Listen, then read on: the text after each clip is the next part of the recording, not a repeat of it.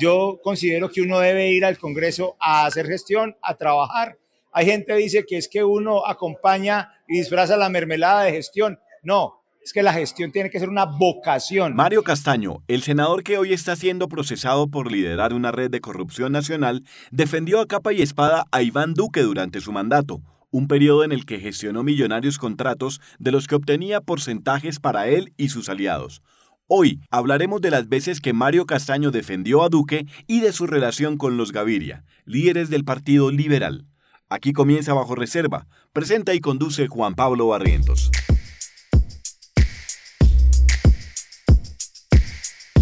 Antes de ser capturado en junio de 2022 y de que su círculo más cercano fuera capturado en marzo de 2022, muy pocos en el país sabían quién era Mario Castaño. Y digo muy pocos porque el senador era muy conocido en su departamento, es muy conocido en su departamento, el departamento de Caldas y en los departamentos del eje cafetero, Risaralda y Quindío, y en otros departamentos donde delinquía con toda su estructura criminal. Por eso es bien interesante escuchar entrevistas, escuchar intervenciones, escuchar debates en los que eh, participó Mario Castaño, se presentaba como todo un estadista como un congresista que llevaba progreso a su región, porque cada cosa que hacía él salía y la cobraba. Él decía, esta cancha eh, se hizo en este municipio porque Mario Castaño la llevó, hablaba en tercera persona.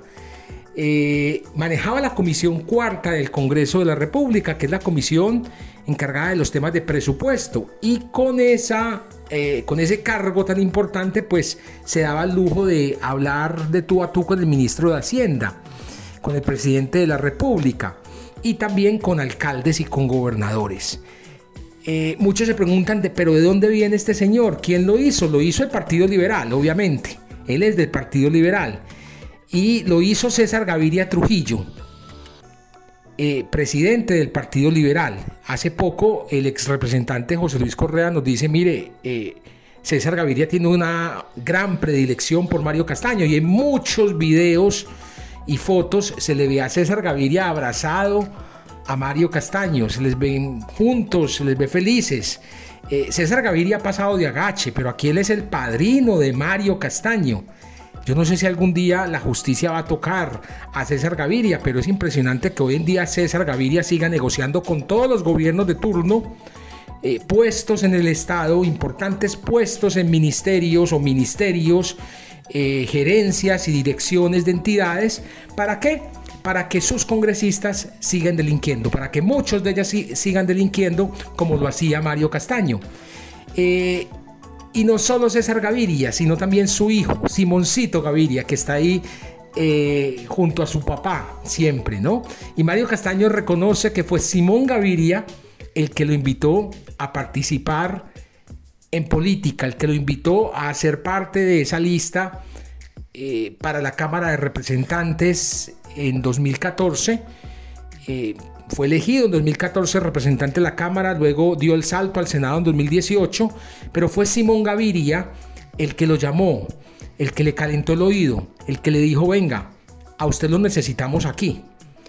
Obviamente Simón Gaviria, repito, como un mensajero de su papá, porque el que manda y el verdadero padrino y el verdadero jefe de este partido es César Gaviria Trujillo, pero él se desliga de todos los escándalos eh, de sus congresistas, de todos los escándalos que han involucrado a congresistas del Partido Liberal. Escuchemos a Mario Castaño contarles a sus electores cómo llegó a la política, cómo llegó a la Cámara de Representantes de Colombia. Mi historia como político es corta. Yo nunca fui ni concejal, ni diputado, ni alcalde, nada. Me invitaba Simón Gaviria a participar de una elección a la Cámara en el 2014. Logramos derrotar al grupo que había dejado Víctor Renán Barco, que no perdía hacía 46 años, en cabeza de la doctora Adriana Franco. Ganamos ese pulso a la Cámara.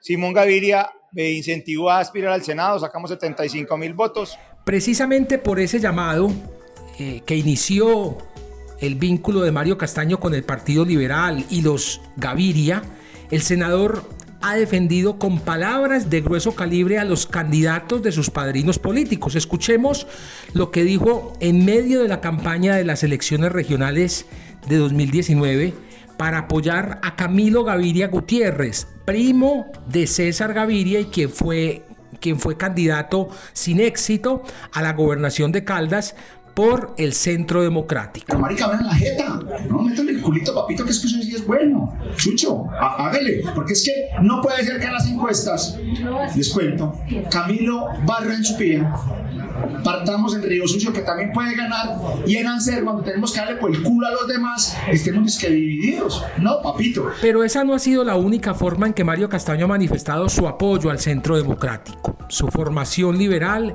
le ha enseñado que al que buen árbol se arrima, buena sombra lo cobija, como dice el dicho.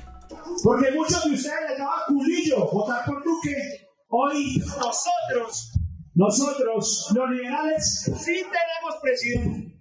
Desde que Iván Duque llegó al gobierno en 2018, que coincidió con su elección como senador, Mario Castaño eh, primero fue representante de la Cámara entre 2014 y 2018, luego dio el salto al Senado.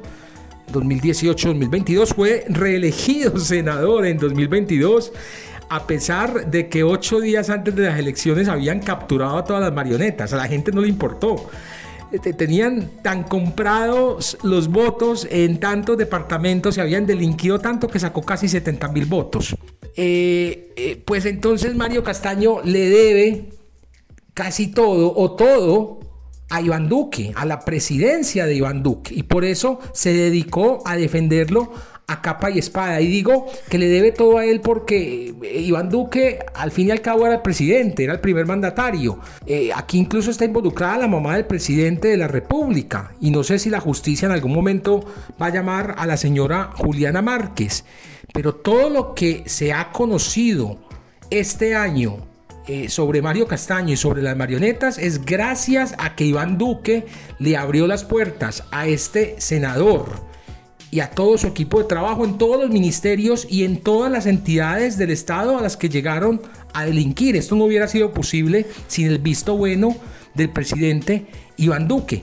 Y por eso Mario Castaño se atrevió a decir en algún momento que con Duque se acabó la mermelada. ¿Con qué cinismo lo dijo? Escuchemos. Iván Duque le ha cumplido a la región, quiere que hagamos un pacto de competitividad. Iván Duque eh, ha legitimado y ha eliminado la mermelada. Todos lo sabíamos que eso se iba a acabar, los cupos indicativos.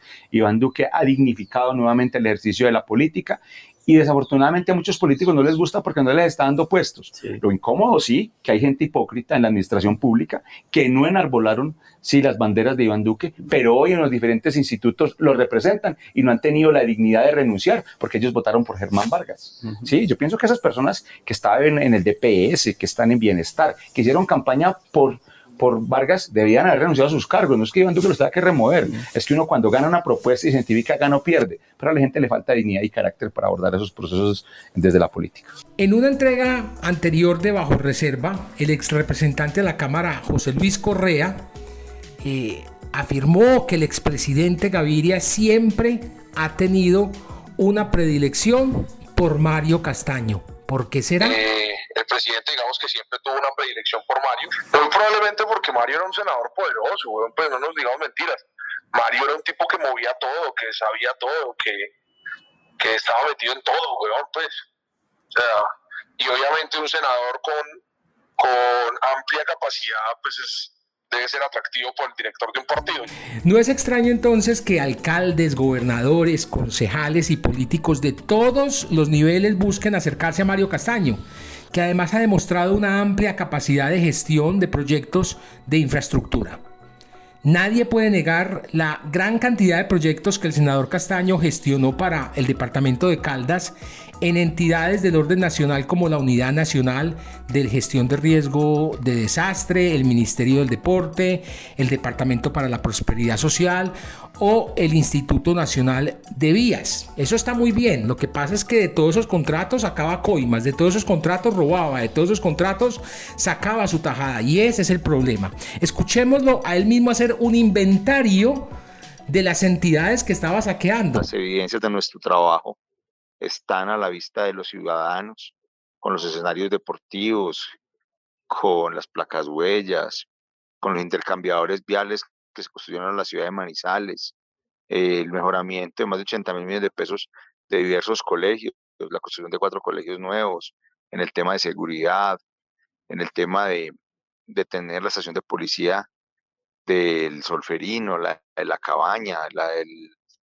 las cámaras de seguridad que, cubren la ciudad de Manizales, eh, eh, los estadios de Norcasia, Pácora, La Merced, Salamina, eh, ayudar mucho en, en, el tema de la emergencia del 19 de abril de 2017, en el cual pues fallecieron nueve ciudadanos de Manizales en el tema de la prevención de desastres, bajo lo cual hoy se está ejecutando 20 mil millones de pesos en la sostenibilidad de ciertos puntos, incluyendo San Cancio.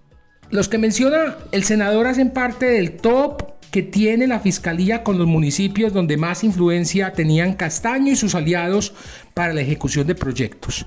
Y solo por poner un ejemplo, de acuerdo con la declaración de una de las marionetas que colaboró con la justicia, el senador recibió mil millones de pesos por ese contrato que él menciona de la Unidad Nacional de Gestión del Riesgo de Desastres para atender la emergencia en Manizales. Escuchen bien la cifra, mil millones de pesos. Entonces él hacía el inventario de todo lo que se estaba robando. Obviamente en ese momento la gente tenía sus dudas, eh, porque todos dudamos de los políticos, aunque no todos los políticos son ladrones pero si muchos se comportan como Mario Castaño, pues él mismo hacía el inventario y ese inventario coincide con todo lo que hemos descubierto en este expediente judicial. Después de las pruebas que ha entregado la Fiscalía como resultado de la investigación contra la red de corrupción más grande de los últimos años en Colombia, Mario Castaño tampoco puede negar los beneficios económicos que ha obtenido de todos esos proyectos que ha viabilizado y que con mucho orgullo en lista. Yo no sé si ahora es de la cárcel y ahora que le pidió a la Corte Suprema una sentencia anticipada, pues sacará pecho eh, y hablará con tanto orgullo de todos esos proyectos, esas canchas, esos hospitales, esas vías que les llevó a los caldenses y a los ciudadanos de otros municipios de Colombia. ¿Usted escuchó? Bajo reserva y recuerden la mejor forma de apoyarnos es compartiendo estos contenidos en todas sus redes sociales y también pues yendo a la pestañita donde dice colabórenos o ayúdenos ahí en Vorágine y ahí encontrará nuestra Baki, nuestro Patreon, nuestra cuenta Bancolombia para que esta vorágine siga creciendo. Muchas gracias.